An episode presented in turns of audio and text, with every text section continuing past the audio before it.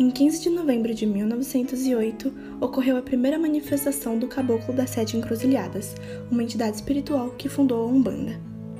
O evento aconteceu durante uma sessão da Federação Espírita do Estado do Rio de Janeiro, então sediada em Niterói, pela mediunidade de Zélio Fernandinho de Moraes, em São Gonçalo, no Rio de Janeiro.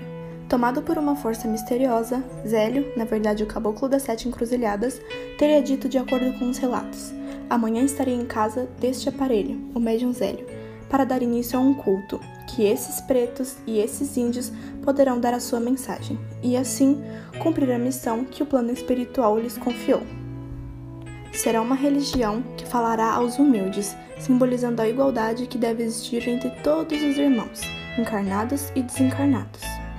E se quiserem saber o meu nome, que seja este, Caboclo das Sete Encruzilhadas, porque não haverá caminhos fechados para mim.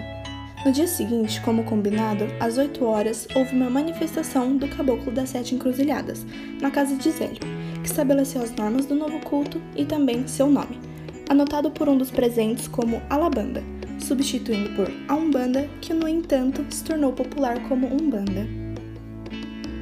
A entidade seguiu com suas manifestações até a morte de Zélio, aos 84 anos, no dia 3 de outubro de 1973. Anos mais tarde, o dia 15 de novembro seria considerado como o Dia Nacional da Umbanda.